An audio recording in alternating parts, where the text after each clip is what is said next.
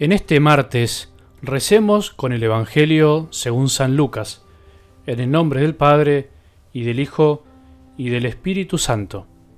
Como algunos hablando del templo decían que estaba adornado con hermosas piedras y ofrendas votivas, Jesús dijo, De todo lo que ustedes contemplan, un día no quedará piedra sobre piedra, todo será destruido. Ellos le preguntaron, Maestro, ¿cuándo tendrá lugar esto y cuál será la señal de que va a suceder? Jesús respondió, Tengan cuidado, no se dejen engañar porque muchos se presentarán en mi nombre diciendo, Soy yo, y también el tiempo está cerca, no lo sigan. Cuando oigan hablar de guerras y revoluciones, no se alarmen, es necesario que esto ocurra antes, pero no llegará tan pronto el fin. Después les dijo, se levantará nación contra nación, y reino contra reino, habrá grandes terremotos, peste y hambre en muchas partes se verán también fenómenos aterradores y grandes señales en el cielo. Palabra del Señor.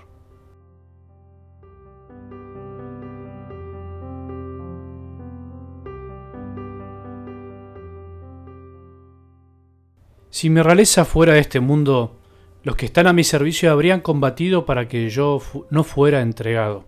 Le contestó Jesús a Pilato en el Evangelio del domingo. De alguna manera Jesús le estaba mostrando la diferencia entre el modo de reinar mundano, siguiendo la lógica de los hombres, y el modo de reinar de Dios. Paradójicamente los poderosos de este mundo necesitan estar rodeados de protección, necesitan ser protegidos para poder andar libremente por el mundo. Paradójicamente a mayor poder, más necesidad de seguridad, de custodia, y por el contrario, Jesús llegó hasta el final, hasta la cruz, sin necesidad de que nadie lo custodiara, sin necesidad de que nadie lo defendiera. Es más, cuando quisieron defenderlo, lo prohibió y dijo, guarda tu espada, porque el que a hierro mata, a hierro muere. O pensás que no puedo recurrir a mi Padre. Él pondría inmediatamente a mi disposición más de doce legiones de ángeles. El que ama el que reina amando no necesita ser custodiado por nadie, porque no le teme a nada. En cambio, los poderes de este mundo, los poderosos, los que siguen la lógica del mundo, necesitan que los cuiden, porque su modo de vivir divide, su modo de actuar genera resentimiento, recelos, envidias y odios. Vos y yo podemos caer en lo mismo también, es por eso que debemos volver a mirar a Jesús una y otra vez, volver a sentirlo como nuestro Rey, manso y humilde, y que nos pide actuar, en definitiva, de la misma manera.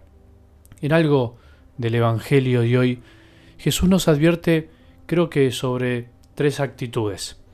No poner nuestra confianza en lo que pasa, no curiosear sobre lo que vendrá y por último, no confiar en los que se presentan en su nombre y nos pueden engañar. Dicho en positivo sería algo así. Poner la confianza absoluta en el Señor, tener puesta nuestra esperanza solo en Él y saber distinguir a los adivinos del fin o de las catástrofes. Ante la admiración por la majestuosidad del templo de Jerusalén, Jesús advierte que de lo que ven no quedará piedra sobre piedra. Él estaba prediciendo lo que finalmente pasó en el año 70 de nuestra era, la destrucción del templo, pero al mismo tiempo es una enseñanza para que no pongan todo su corazón en lo material, para que no nos creamos que todo lo que vemos con nuestros ojos es eterno, todo pasará, todo, incluso lo mejor de este mundo, y por eso no vale la pena hacer de las cosas que vemos especie de mini dioses creados por nosotros y admirados también por nosotros.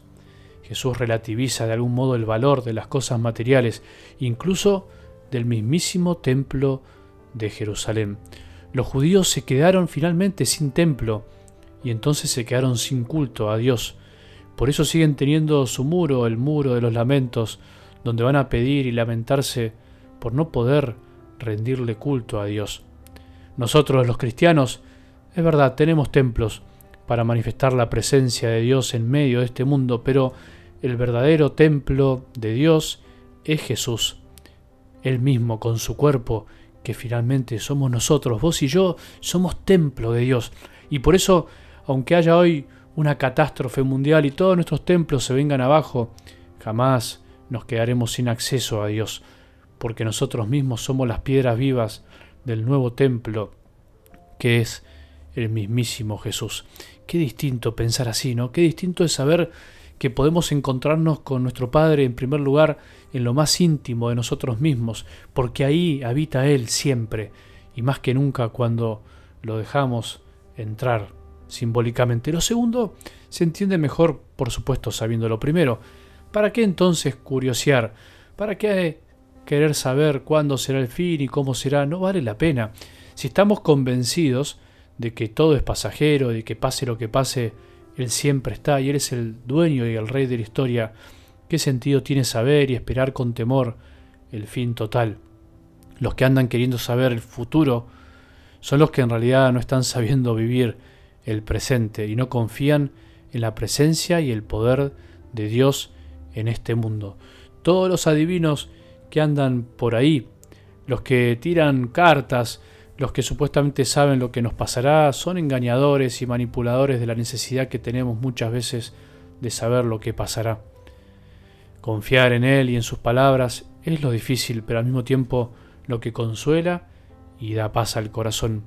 Por último, tengamos cuidado de los falsos profetas y aprendamos a saber distinguirlos. Son miles los que ya predijeron lo que va a pasar y cuándo será el fin de los tiempos.